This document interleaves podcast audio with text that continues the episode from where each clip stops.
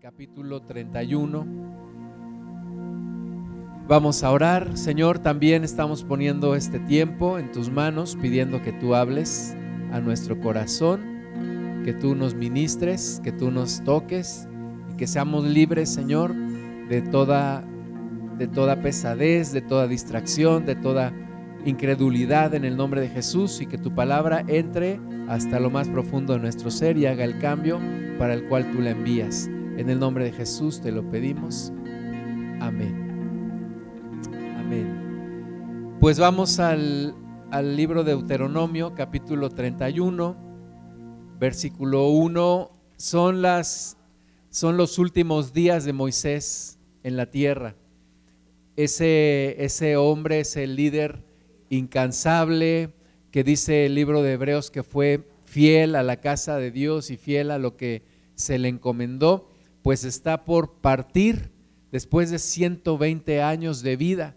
¿Te imaginas lo que son 120 años de estar viviendo? Y dice la Biblia que nunca le faltó el vigor y que sus ojos no se oscurecieron. Y Deuteronomio 31, versículo 1, dice, fue Moisés y habló estas palabras a todo Israel y les dijo, este día soy de edad de 120 años no puedo más salir ni entrar. Además de esto, Jehová me ha dicho, no pasarás este Jordán. Jehová tu Dios, Él pasa delante de ti, Él destruirá a estas naciones delante de ti y las heredarás. Josué será el que pasará delante de ti como Jehová ha dicho. Entonces, Dios ya le había mostrado a Moisés que su hora ya había llegado, que era momento de partir y él le habla al pueblo y les, le transmite lo que, lo que él recibe de parte de Dios, como, como siempre en todo el Pentateuco. Lo que Dios le da a Moisés es para que lo, lo pase al pueblo.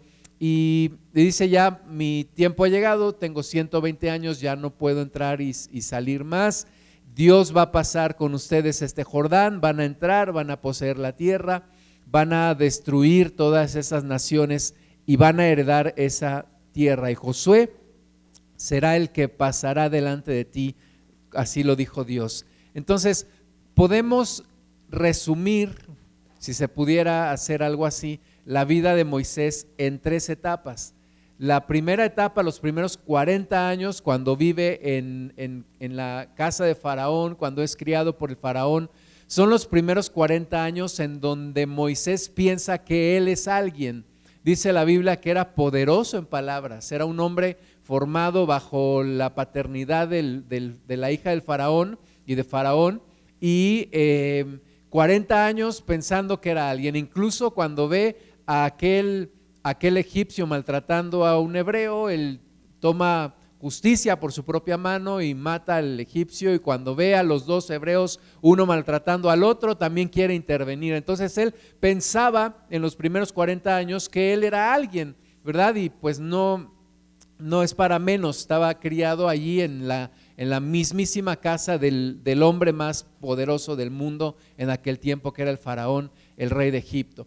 Pero luego sale huyendo porque se descubre que mató al egipcio y entonces sabe que lo van a querer matar y entonces sale huyendo y se va al desierto con su, con su suegro Jetro y ahí pasa 40 años cuidando a las ovejas de su suegro.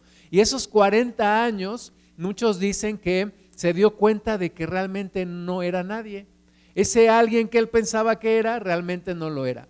Y muchas veces, no sé si te ha pasado, pierdes algo, pierdes un trabajo, un título, y te das cuenta que realmente lo que tú pensabas que eras, realmente no lo eres. Así que 40 años en el desierto cuidando las ovejas, hasta dice la Biblia que se, que se hizo torpe para hablar, ese hombre poderoso en palabras que vemos en los primeros 40 años, ahora se hace un hombre torpe para hablar. Y pensaba tal vez que allí iba a terminar su vida cuidando ovejas en una vida insignificante, sin ninguna relevancia, sin ninguna influencia sobre los demás. Pero entonces Dios lo, busca y Dios lo encuentra y, y, Moisés encuentra a Dios en esa zarza que ardía y que no se consumía. Y entonces vienen otros 40 años en donde algunos dicen, en donde Moisés se dio cuenta que con Dios podía ser alguien. 120 años en tres etapas muy claras en la vida de Moisés. Y yo creo que tú y yo tendríamos que pensar también cuál es el propósito de Dios para nuestra vida. Te encuentras en esa primera etapa pensando que eres alguien, que eres poderoso, que tienes dinero, que tienes poder, que tienes influencia, o te encuentras en esa etapa que estás cuidando borregas en el desierto, pensando que tu vida no importa mucho, que no influencias en, mucha gente, o estás ya en esa, en esa etapa en donde estás dándote cuenta que Dios tiene un propósito en tu vida y que solamente en Él puedes realmente ser alguien? ¿En qué etapa de tu vida estás? ¿Has descubierto el propósito de Dios para tu vida? ¿Cuál es el propósito de Dios para ti?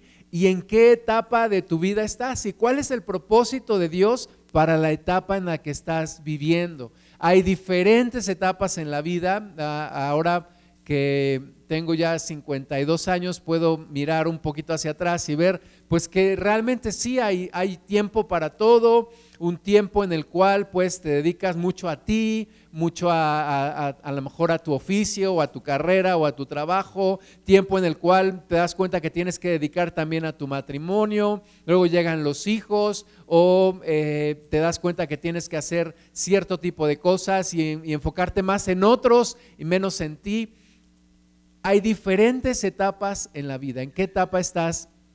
¿Y qué es lo que Dios espera de ti en esta etapa de tu vida en la que tú estás?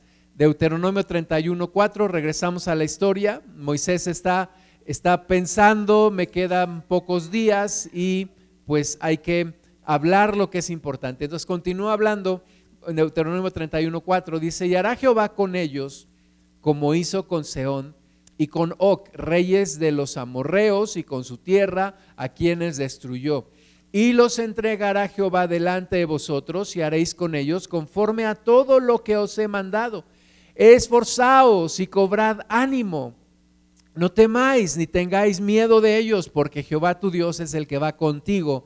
No te dejará ni te desamparará.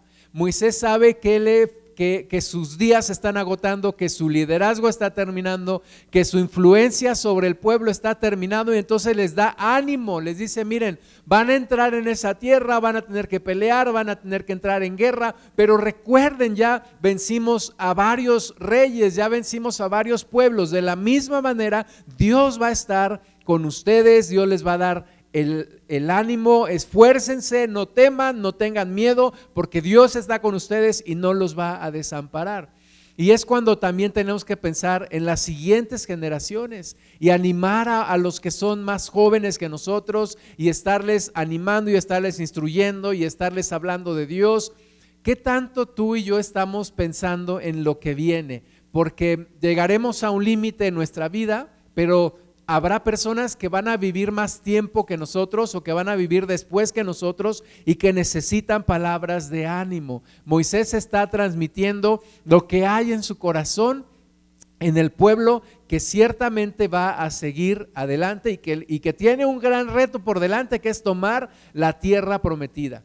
Deuteronomio 31.7 dice, y llamó Moisés a Josué y le dijo en presencia de todo Israel, ¿verdad? Ahí está todo Israel, ahí está Josué, ahí está Moisés, y le dice, tú Josué, esfuérzate y anímate, porque tú entrarás con este pueblo a la tierra que juró Jehová a sus padres que les daría, y tú se las harás heredar. Y Jehová va delante de ti, Él estará contigo, no te dejará ni te desamparará, no temas ni te intimides. Y esto es lo que hace un buen líder, afirmar a su sucesor. Lo pone delante del pueblo, no para regañarlo, no para exhibirlo y decirle, tú eres esto, eres aquello. Lo pone allí y delante de todo el pueblo dice, mira, tú eres el que vas a entrar, esfuérzate, anímate, tú eres el que sigue, tú eres, es tu tiempo, es tu hora, tu tiempo ha llegado. Entra con este pueblo, vayan con todo el ánimo, vayan con todas las fuerzas, Dios va delante de ustedes, no se intimiden, no tengan miedo, sigan adelante.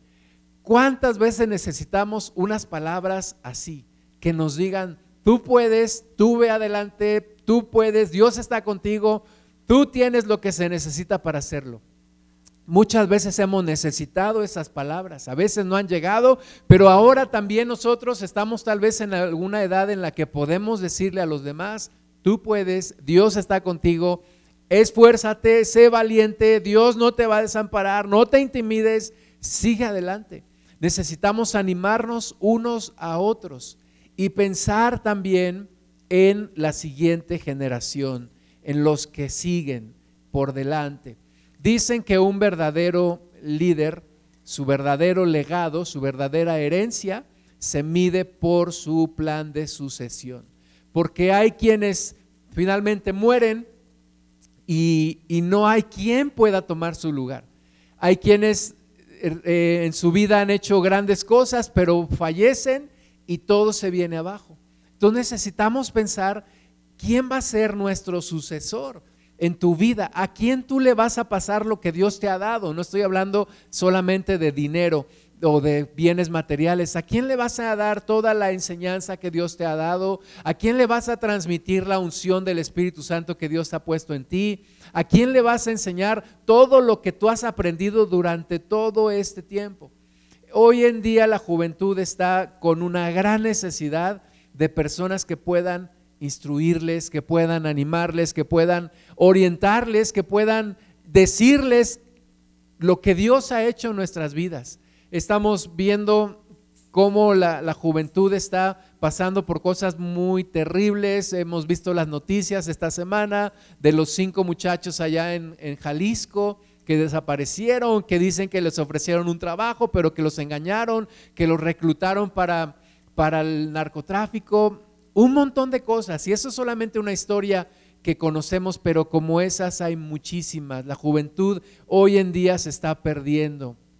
Necesitamos gente que les enseñe a la juventud. Tú y yo necesitamos hablarle a los más jóvenes, sean tus hijos o no sean tus hijos, sean tus familiares o no sean tus familiares. Tú eres una persona que puede hablar, tienes mucho que decirles, tienes mucho que enseñarles es cuestión de tomar la importancia y empezarlo a hacer. Moisés sabe de todo esto, sabe que su tiempo está cerca y que hay un montón de cosas por delante, un montón de cosas que hacer. Moisés sabe que el plan de Dios no termina cuando Él muere. El plan de Dios va a continuar, la obra de Dios va a seguir. La obra de Dios no se termina cuando una persona muere. Ni siquiera cuando Jesús partió al cielo terminó ahí la obra de Dios. La obra de Dios sigue. El Espíritu Santo está ahora con nosotros. Entonces, tú y yo necesitamos ver también más allá de nuestros límites y pensar que Dios tiene propósitos más allá de nuestra vida.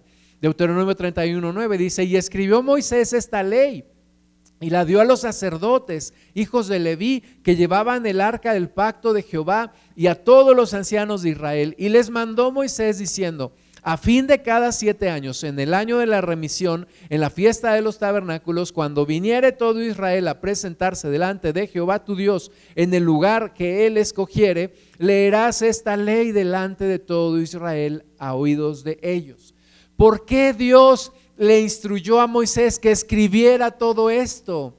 Lo, escribió y les dijo, miren, cada siete años, al menos cada siete años van a estar ustedes tomando esta ley y la van a leer a los oídos de todo Israel. No se olviden de estas palabras. Versículo 12, harás congregar al pueblo varones y mujeres y niños y tus extranjeros que estuvieren en tus ciudades para que oigan y aprendan y teman a Jehová vuestro Dios y cuiden de cumplir todas las palabras de esta ley y los hijos de ellos que no supieron oigan y aprendan a temer a Jehová vuestro Dios todos los días que viviereis sobre la tierra a donde vais, pasando el Jordán para tomar posesión de ella.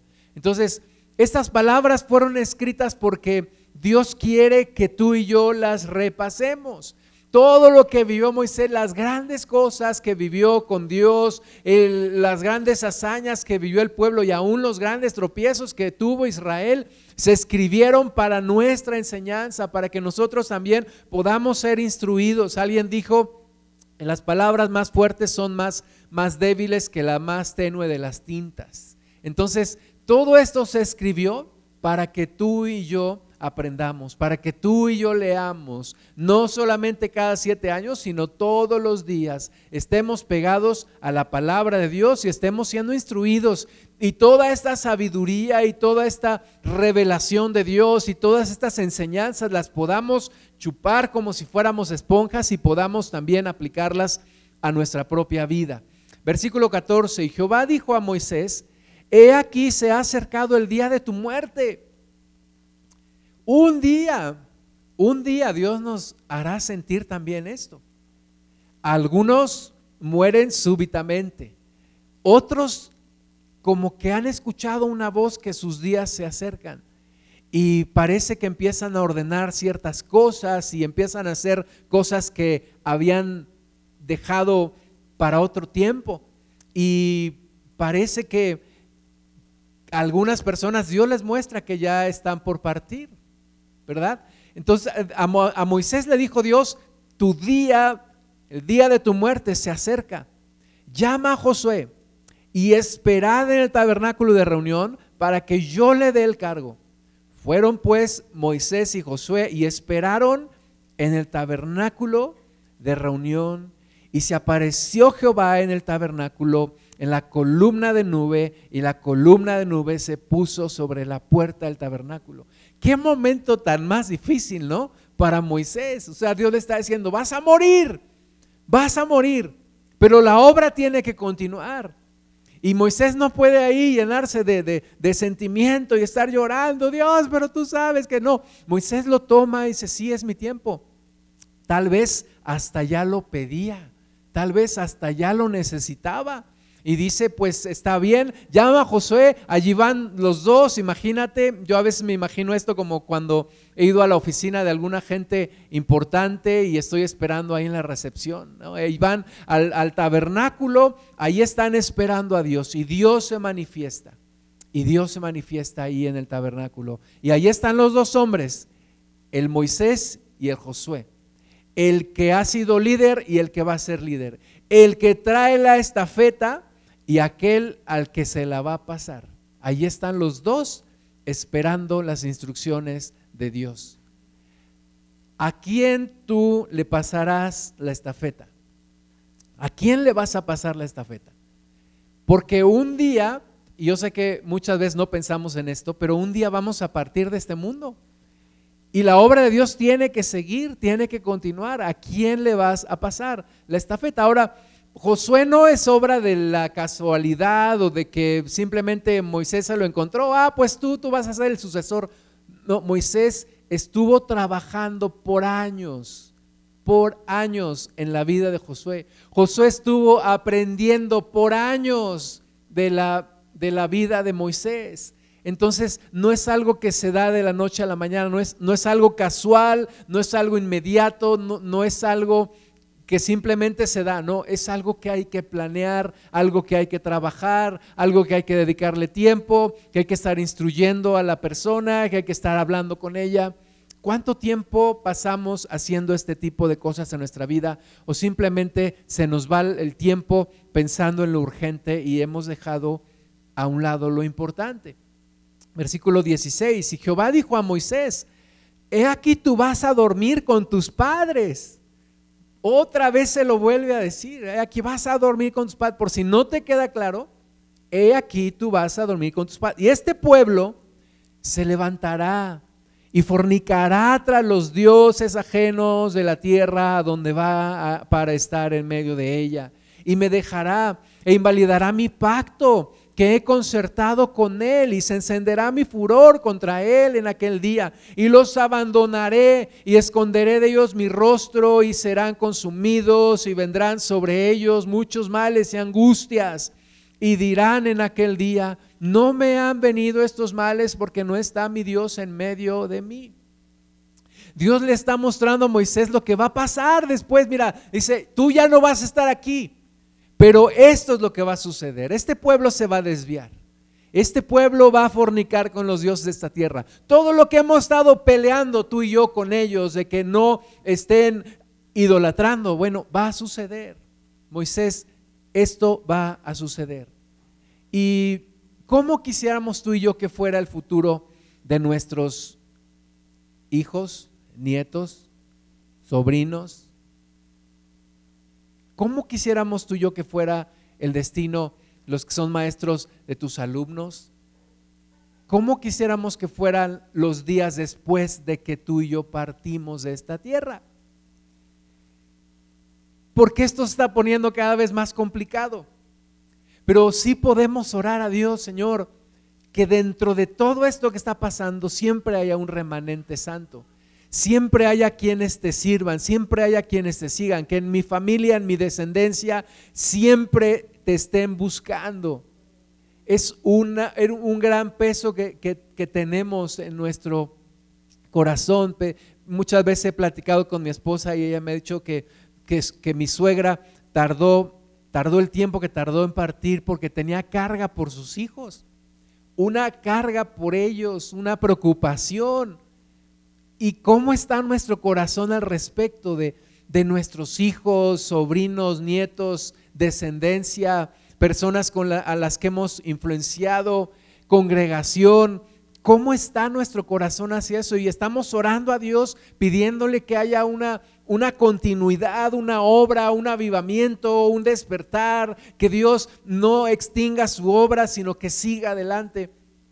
¿Cómo se sentiría Moisés con estas palabras que Dios le dice? Pero, pero aún en medio de esto hay esperanza, porque porque eh, Dios también abre la puerta y, muestra que un día ese pueblo, un remanente, se iba a arrepentir y Dios iba a volver a escuchar y Dios iba a continuar con sus planes en medio de todo esto. Deuteronomio 31, 23, y dio orden a Josué, hijo de Nun, y dijo, esfuérzate y anímate, pues tú introducirás a los hijos de Israel en la tierra que les juré, y yo estaré contigo es cuando Dios te dice, esto te toca, ahora es tu tiempo, ahora tienes que hacerlo, ¿verdad? Nuestros padres ya se fueron, Moisés ya se fue, te toca a ti, Josué. Muchos de nosotros tenemos que tomar eh, la oportunidad y decir con responsabilidad y con compromiso, voy a tomar mi papel, voy a tomar mi lugar en que me toca en esta vida, porque no puedo dejar un vacío. No puedo dejar simplemente que las cosas ocurran. Tengo que tomar la responsabilidad, tengo que tomar el tiempo, tengo que hacer las cosas que Dios me está ordenando hacer. Así que, ¿sobre quién pondrás lo que Dios te ha enseñado a ti? ¿Sobre quién vas a poner el espíritu que Dios ha puesto en ti? Las enseñanzas que Dios ha puesto, la experiencia, los talentos, lo que tú has aprendido, ¿a quién se lo vas a pasar? ¿A quién se lo vas a heredar? ¿Has escuchado de los violines Stradivarius? Estos violines son violines carísimos, se cotizan en millones de dólares.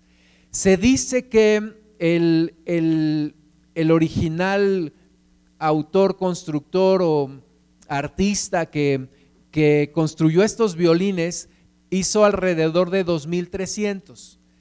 En la actualidad se dice que hay alrededor del mundo alrededor de 600 violines de estos. Son violines que los expertos han dicho que no hay un violín como este. Es el sonido, el mejor sonido que puede emitir un violín, lo tiene el violín Stradivarius. Algunos dicen, fue por la madera. Otros dicen, fue por la laca que le pusieron. Otros dicen, fue por el proceso de tratamiento hacia la madera. La verdad es que nadie sabe a ciencia cierta por qué estos violines son tan especiales, por qué tienen este sonido tan especial. Ahora, la tragedia de la historia es que este señor Antonio Stradivari no le enseñó a nadie cómo poder hacer estos extraordinarios violines. Y así se va a extinguir y un día, un día sobre esta tierra no quedará ninguno de estos violines. Y es lo que pasa cuando no invertimos tiempo en enseñarle a otros, en transmitirle a otros, en heredarle a otros, en hacer verdaderamente un legado, un legado de sucesión, encontrar a alguien que pueda hacer tu sucesor. Moisés lo estuvo trabajando, tuvo a Josué, y Josué recibe el, el cargo y el llamado en ese mismo día. Deuteronomio 32, 48, y habló Jehová a Moisés aquel mismo día diciendo, sube a este monte de Abarim, al monte Nebo, situado en la tierra de Moab, que está enfrente de Jericó, y mira la tierra de Canaán, que yo doy por heredad a los hijos de Israel, y muere en el monte al cual subes, y sé unido a tu pueblo, así como murió Aarón tu hermano en el monte Or, y fue unido a su pueblo, por cuanto pecasteis contra mí en medio de los hijos de Israel, en las aguas de Meriba de Cades, en el desierto de Sin, porque no me santificasteis en medio de los hijos de Israel, verás por tanto delante de ti la tierra, mas no entrarás allá a la tierra que doy a los hijos de Israel. Entonces, Dios le dice a Moisés, ven a este monte y, y observa la tierra. Te voy a permitir ver la tierra. Te voy a permitir ver la tierra que voy a dar porque la voy a dar a este pueblo. Dios garantiza con su palabra. Y Dios dice, puedes ver la tierra, la van a poseer, mas tú no vas a entrar. Tú vas a morir. Tu límite ha llegado. Y todos tenemos que reconocer que tenemos un límite, que vamos a llegar hasta cierto punto, pero que hay otros que tienen que seguirle, tienen que continuar, tienen que seguir. Eh, la primera vez que yo tuve conciencia de la muerte fue cuando falleció mi abuelo paterno. Y, y después de que él falleció, nada fue igual en esa casa en donde mi papá nació. Nada fue igual. Tuvo un límite y las cosas cambiaron. Las cosas fueron diferentes. Desde mi punto de vista, las cosas se cayeron. Decayeron muchas cosas. Pero todos tenemos que reconocer que tenemos un límite. Vamos a llegar hasta un punto. Dios nos va a decir, hasta aquí llegaste, hasta aquí vas a llegar. Y hay otros que tienen que continuar y eso es a lo que nos tenemos que abocar a que los que siguen puedan continuar, puedan estar preparados, pueda haber una continuidad. Y luego Dios le recuerda a Moisés una cosa que, que, que, yo creo que Moisés lamentó y, y, un día Dios le dijo a Moisés, basta, ya no voy a hablar más de esto. Y y es cuando él, en lugar de hablarle a la roca para que saque el agua, le pega a la roca y, desconfía de Dios. Un predicador, y me dio un poco de risa cuando lo dijo, es que el problema de Moisés eran las aguas. Siempre el agua. Cuando nace, lo tienen que echar ahí en el río y ahí están las aguas. Y por eso lo llamaron Moisés, porque de las aguas lo saqué. Y luego el, cruzan, el, salen de Egipto y otra vez las aguas, el mar rojo, ¿verdad? De ahí otra vez las aguas y hay que pasar las aguas. Y cuando ya están en el desierto, las aguas de Mara, las aguas amargas, otra vez las aguas. Y ahora, cuando le pega la roca, otra vez el agua. Dice, el problema de Moisés era el agua. Y sí, a lo mejor poco chistoso, pero realmente sí. Pero el, el tema es que Dios le dice a Moisés, tu vida hasta aquí llegó. Tu liderazgo tiene un principio y tiene un final. Tu actuación en esta vida, hermana y hermano, tiene un principio y tiene un final y tiene un límite. Y es de lo que muchas veces no estamos conscientes. Y muchas veces hacemos dependientes de nosotros a los demás. ¿Y qué va a pasar el día que yo no esté? Todo se va a caer. ¿Y qué va a pasar el día que yo ya no esté? Ya no puedo controlar nada. ¿Y qué va a pasar el día que yo no pueda o yo ya no esté? ¿Qué va a suceder? Tú y yo tenemos que pensar, todo tiene un límite, todo tiene un límite, un principio y un final. Tu influencia tendrá un final, tu influencia tendrá un límite, pero si tú logras invertirte en otros, entonces habrá una continuidad y seguirá más allá de tu vida. Lo importante no somos tú y yo, lo importante es que la obra de Dios continúe. Lo importante es que Dios siga haciendo su obra en nuestra descendencia, en los que siguen después de nosotros, en los que todavía van a seguir caminando después de nosotros en esta tierra. Deuteronomio 34, 1. Y subió Moisés de los campos de Moab al monte Nebo, a la cumbre del Pisga, que está enfrente de Jericó, y le mostró Jehová toda la tierra de Galad hasta Dan, todo Neftalí y la tierra de Efraín y de Manasés, toda la tierra de Judá hasta el mar occidental, el Negev y la llanura, la vega de Jericó, ciudad de las palmeras hasta Zoar. Y le dijo Jehová, esta es la tierra de que juré a Abraham, a Isaac y a Jacob, diciendo, a tu descendencia la daré. Te he permitido verla con tus ojos, mas no pasarás allá. Dios le deja ver toda esa, esa tierra enfrente de Jericó y todo lo que van a heredar y todo lo que va a pasar. Hasta aquí llegaste, Moisés.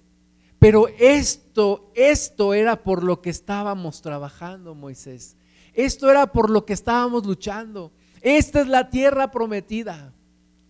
Y, un día, un día, y espero que, que más, más seguido Dios nos hable de la tierra donde vamos y nos muestre lo que es su presencia y nos muestre cómo será esos días, esa eternidad en su presencia y podamos mirar hacia atrás y decir, pues, mira todo lo que pasamos, Dios, mira todo lo que vivimos, mira todas las pruebas que, que tuvimos y todo lo que me hiciste vivir. Yo no sé si tú le has dicho a Dios alguna vez, gracias por lo que me has hecho vivir. Yo, yo le digo a Dios seguido, gracias por lo que me has hecho vivir, porque la balanza la balanza es más buena, más positiva que negativa, porque las experiencias que he tenido han sido mejores y ha sido bueno y tú has sido bueno conmigo y tú has tenido misericordia. Gracias por lo que me haces vivir, Dios. Gracias por lo que me harás vivir.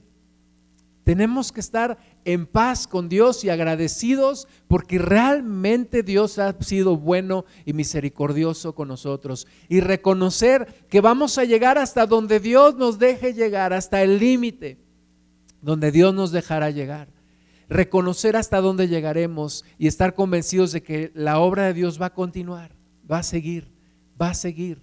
Tú y yo podremos decir, Señor, sigue la obra en mis hijos, sigue la obra en mis nietos, sigue la obra en mi descendencia, sigue la obra en mis, en mis compañeros, sigue la obra en mis hermanos más jóvenes, en mis, en mis familiares más jóvenes, sigue la obra en mis, en mis discípulos más jóvenes, en aquellos que pude influenciar. Deuteronomio 34, 5, y murió ahí Moisés, siervo de Jehová, en la tierra de Moab, conforme al dicho de Jehová y lo enterró en el valle en la tierra de Moab, enfrente de Bet Peor, y ninguno conoce el lugar de su sepultura hasta hoy. Era Moisés de edad de 120 años cuando murió. Sus ojos nunca se oscurecieron, ni perdió su vigor. Y lloraron los hijos de Israel a Moisés en los campos de Moab 30 días, y así se cumplieron los días del lloro y del luto de Moisés. Todo es en vida. Todo es en vida. Lo que tenías que decirle a tu familiar era en vida. Lo que tenías que decirle a tu amigo era en vida. Lo que tenías que decirle a aquella persona que ya partió es en vida. Todo es en vida. Después de esta vida ya no vamos a poder regresar acá. Es mentira lo que algunos creen en el mundo. Es que esa alma todavía tiene pendientes, por eso anda vagando. Es mentira. Ya no podemos regresar una vez que partimos de este mundo. Ya no vamos a poder regresar.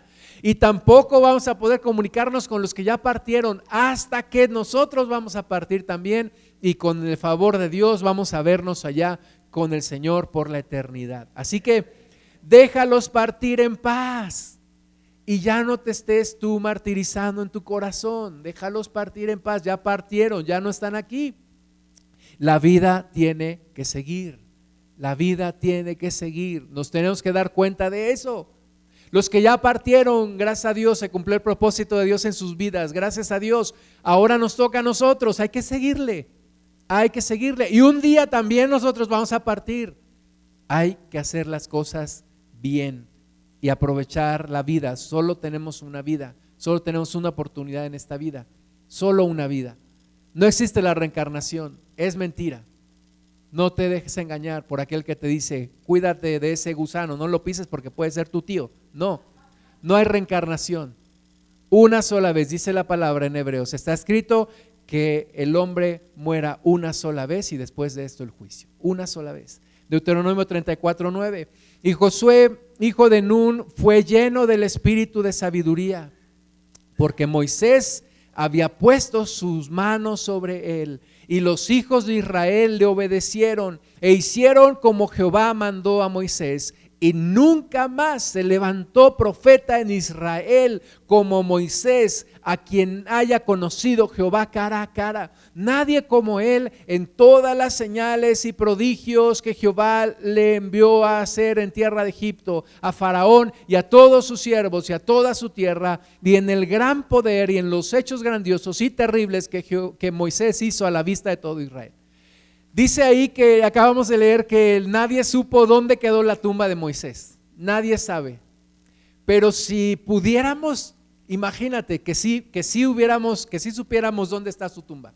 Y que hubiera una, una de estas, ¿cómo le llaman? Alguien ayúdeme, de estas que le ponen ahí en donde se pone una frase. Una lápida, gracias. Y que ahí en esa lápida, ¿qué crees que estaría escrito? Moisés, el año de su nacimiento, 120 años después, el día de su muerte, y allí en esa lápida estaría escrito, nunca estaría escrito, aquí yacen los restos de Moisés, nunca más se levantó profeta como él en Israel, nunca más se levantó un hombre que haya conocido a Jehová cara a cara, que haya hecho las señales y prodigios que él hizo, y cómo Dios le envió a la tierra de Egipto e hizo todas las señales ante Faraón y vio los hechos grandiosos y temibles de Dios. Así diría su lápida. Aquí yace un hombre, profeta como ninguno. Ahora mi pregunta es, ¿qué quisieras tú que dijera tu lápida? ¿Qué quisieras tú que dijera ahí tú, que los que leyeran aquí yacen los restos de fulanita o fulanito de tal? Hombre de Dios, mujer de Dios, que hizo tal y tal y tal y tal, que confió en el Señor. O quisieras que dijera, aquí yacen los restos de una persona que nunca supo qué hacer con su vida. No, ¿verdad? Eso no queremos ni tú ni yo. Queremos que se cumplan los propósitos de Dios. A veces es bueno pensar de atrás para adelante, porque un día vamos a terminar esta, en esta tierra y en qué invertimos o gastamos nuestra vida. La vida dice el hermano Owen Myers, la vida es lo que quieras hacer de ella. ¿Qué es lo que quieres hacer de tu vida? Dios, pero ya desperdicié muchos años, ya no desperdicies más. Dios, pero lo que no hice, lo que ya pasó, ¿y qué es lo que todavía puedes hacer?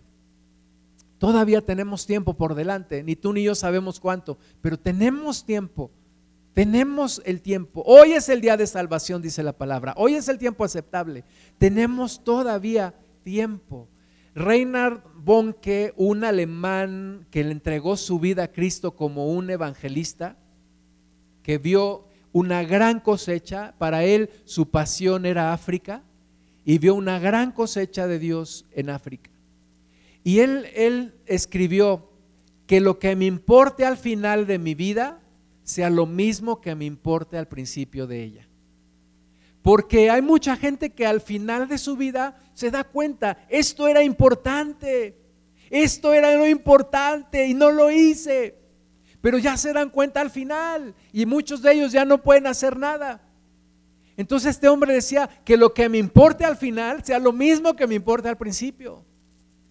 ¿Qué es lo verdaderamente importante en la vida? ¿Qué es lo verdaderamente importante en tu vida?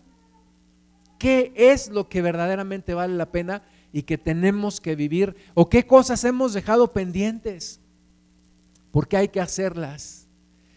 Números 27, 18. Y Jehová dijo a Moisés, toma a Josué, hijo de Nun, varón en el cual hay espíritu, y pondrás tu mano sobre él, y lo pondrás delante del sacerdote Elazar y delante de toda la congregación, y le darás el cargo en presencia de ellos, y pondrás de tu dignidad sobre él, para que toda la congregación de los hijos de Israel le obedezca. Entonces murió Moisés, pero hay un Josué. Y dice la palabra de Dios, se me llama la atención como Dios le dice, pon tu dignidad sobre él. Pon tu integridad sobre él, pon tu dignidad, pon de lo que hay en ti, pon del espíritu que hay en ti.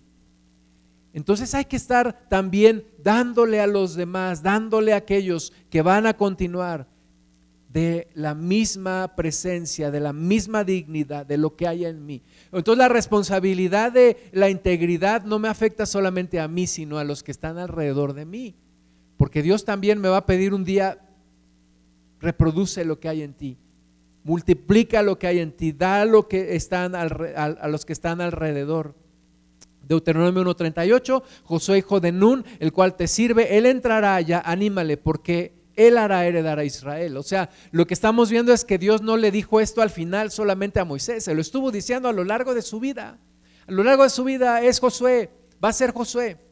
Ahorita hay un proceso de sucesión ¿no? en la presidencia de México y pues bueno, son cosas políticas que no hay que pensar mucho en eso, pero ¿quién es el siguiente que realmente está preparado?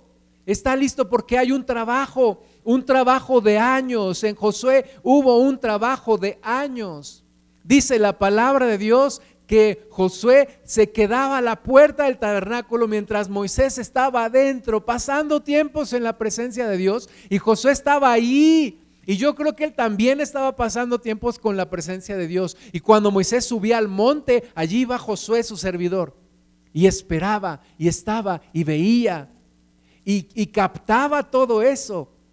O sea, hay que esperar también y hay que invertirle tiempo para aprender, para recibir, para escuchar, para prepararnos para lo que nos toca hacer. Los buenos líderes no se dan en maceta y es un proceso de años. Dice, eh, dijo Carlos Spurgeon, este predicador inglés, que a Dios le toma aproximadamente 20 años preparar una persona para el ministerio, 20 años. Entonces no es una cuestión de, pues simplemente ya yo quiero y ya no, es una cuestión de prepararse, preparación. Entonces tú tienes que prepararte y tú tienes que ayudar a otros a prepararse también. Deuteronomio 18:5, Dios le permitió a Moisés ver no solamente la tierra prometida, Dios le permitió a Moisés ver esto, profeta de en medio de ti y de tus hermanos como yo, te levantará Jehová tu Dios, a él oiréis. O sea, muchísimos años antes de que pasara, Moisés ya había sido, ya había tenido la revelación de Jesús. Y aquel momento de la transfiguración del Señor, donde aparece el Señor, ahí está en medio y a un lado Elías y otro lado Moisés, y Dios le dice, este es mi Hijo amado, a Él oiréis, a Él escuchad. Moisés ya lo, había visto desde hace muchísimos años antes y le dice al pueblo, Dios va a levantar un profeta del medio de, de ustedes, en medio de nuestros hermanos, a Él escuchen, a Él escuchen, es el Mesías, es Jesús. Es, es, y es la esperanza, así como Dios le mostró que sí, que el pueblo se iba a desviar, pero también un Mesías, un Salvador.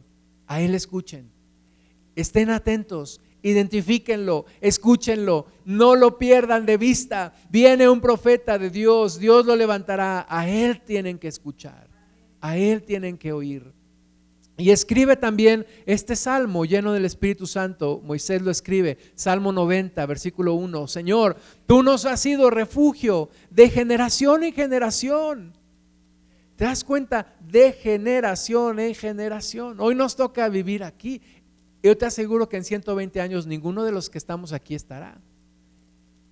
Y así, hace 120 años había otras personas aquí, en esta tierra. Tú nos has sido refugio de generación en generación. Antes que naciesen los montes y formases la tierra y el mundo, desde el siglo y hasta el siglo, tú eres Dios. O sea, Dios está sobre todo esto, sobre las generaciones, el, el, tiempo pasa, las generaciones mueren, nacen otros, pero Dios sigue siendo Dios.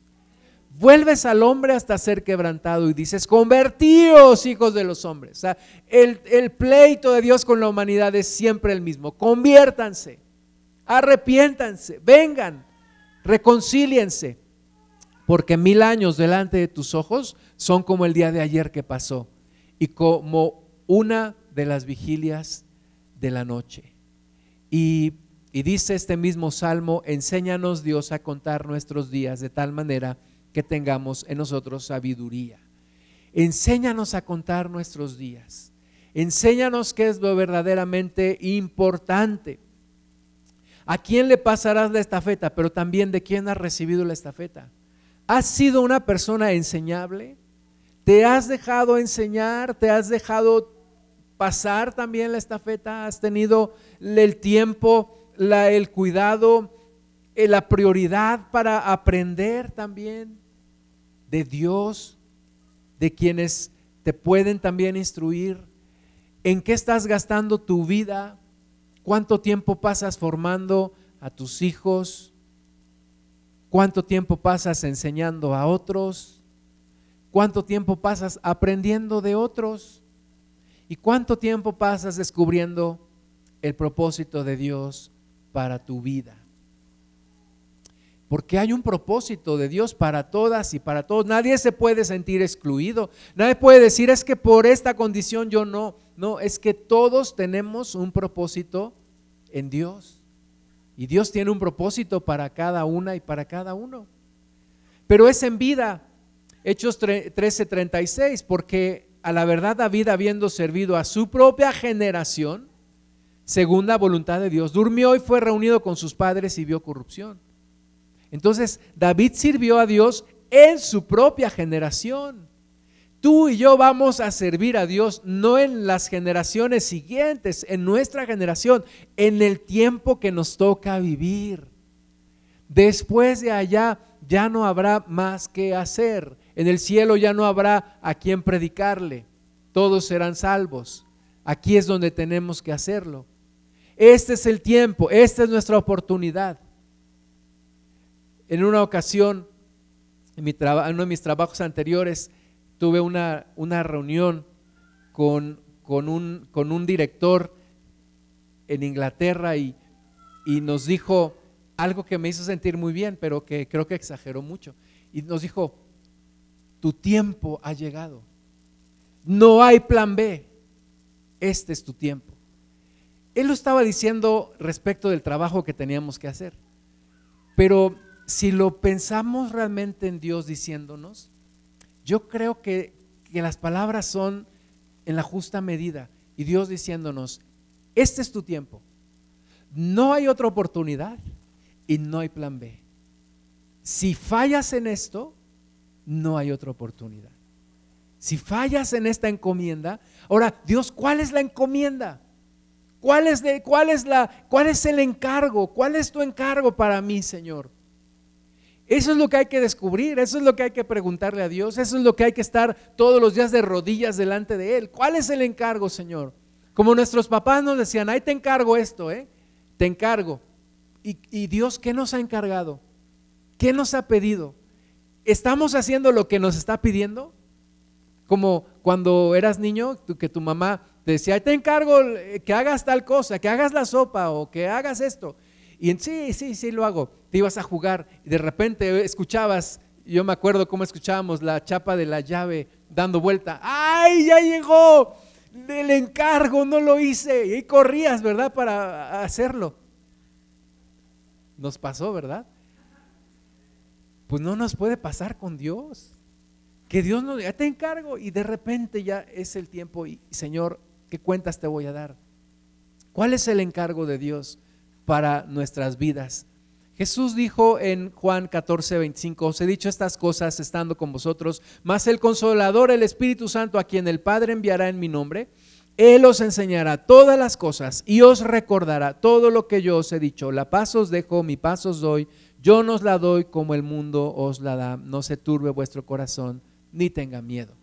Jesús también sabía, este es mi tiempo, esta es mi hora, pero sigue la obra de Dios. Y el Espíritu Santo viene sobre ustedes. No tengan miedo, sigan adelante. Y le pasa la estafeta a los discípulos. Salmo 20, 21, entonces Jesús les dijo otra vez, pasa a vosotros como me envió el Padre, así también yo os envío. Y habiendo dicho esto, sopló y les dijo, recibid del Espíritu Santo. A quienes remitieres los pecados les son remitidos y a quienes retuvieres les son retenidos. Jesús sopló el Espíritu Santo. Jesús no solamente pasó la estafeta, pasó la unción. Y les sopló el Espíritu Santo y les dice, así como yo fui enviado, ahora los envió a ustedes. Ahora les toca a ustedes. Es su tiempo es tu hora. Y como aquel hombre me dijo una vez, este es tu tiempo, la hora ha llegado, tu tiempo ha llegado, no hay plan B, te toca. Nos toca a nosotros, la iglesia de hoy, la iglesia posmodernista. Nos toca hoy en estos tiempos, nos toca a nosotros. Salmo 99, porque todos nuestros días declinan a causa de tu ira. Acabamos nuestros años como un pensamiento. Los días de nuestra edad son 70 años y si en los más robustos son 80 años. Con todo, su fortaleza es molestia y trabajo porque pronto pasan y volamos. ¿Quién conoce el poder de tu ira y, la, y tu indignación según que debe ser temido? Enséñanos de tal modo a contar nuestros días que traigamos al corazón sabiduría. Vamos a orar, vamos a ponernos en pie y vamos a cerrar nuestros ojos por un momento y vamos a orar a nuestro Dios y vamos a acercarnos a Él y vamos a permitirle al Espíritu Santo hablar a nuestro corazón y, pedirte, Padre, perdón por, por todo corazón engrosado o toda soberbia que puedas encontrar en nuestro corazón o toda arrogancia. Señor, tú sabes que hemos pasado momentos como el de los primeros 40 años de Moisés, en donde hemos pensado que éramos alguien, que podíamos ser alguien sin ti, que podíamos ser personas poderosas sin ti, Señor. Todos hemos vivido ese tiempo, Padre, y, y perdónanos, Señor, cuando hemos pensado que somos autosuficientes, que podemos hacer las cosas, Señor. Tal vez es algo más de nuestra juventud. Tal vez, Señor, es un pensamiento más de los jóvenes. Señor, y también hemos pensado en los otros 40 años de Moisés que nuestra vida es insignificante, cuidando borregas en el desierto y pensando que tienes propósitos para otros, pero no para nosotros y pensando que otros pueden influenciar, pero nosotros no. Señor, pero todos esperamos el, momento de la revelación, en donde tenemos un encuentro con Jesús, en donde somos transformados, en donde hay un llamado, en donde podemos escuchar la voz que nos dice, este es el llamado, este es el encargo, esta es la misión, esto es lo que yo te pido, esto es lo que quiero de ti. Y cuando nos dices, tu tiempo ha llegado, como le dijiste a Josué, este es tu tiempo, es tu momento, es tu oportunidad. Señor, que no perdamos la oportunidad, que no perdamos la oportunidad que nos estás dando en esta vida, Señor. Eh, perdónanos lo que ya hemos desperdiciado. Enséñanos, Señor, a vivir con sabiduría cada día de nuestra vida, cada día de nuestra vida, Señor Danos sabiduría, llénanos con tu espíritu para saber qué es lo realmente importante. Y que el día, Señor, que nos digas como a Moisés, tu, tiempo ha llegado, tu tiempo está cerca, y nosotros podamos estar tranquilos porque hayamos hecho lo que tú nos mandaste y hayamos preparado a otros también para que siga la carrera, para que no se detenga tu obra, para que siga adelante, para que continúe la obra. Señor, no nos gloriemos de nada más que de ti, de nadie más ni de nada más nos gloriemos que de tenerte a ti, Señor, de tener a Cristo en nuestros corazones y que tú recibas toda la gloria y que todos los propósitos que tú tienes para nosotros se cumplan en nuestra vida. Y Señor, que no seamos vanagloriosos de pensar es por mi obra, es por mi fuerza, es por mi talento, es por mi inteligencia o es porque yo soy bueno. Señor, que siempre reconozcamos, es porque tú has estado es porque tú has tenido misericordia, es porque tú lo has logrado, es porque tú nos has levantado cuando nos caímos, es porque tú has tenido paciencia y tú has tenido misericordia y tú has estado con nosotros día tras día, día tras día, Señor, animándonos, enseñándonos, perdonándonos, instruyéndonos, corrigiéndonos, cada día, cada día, Señor, cada día de nuestra vida.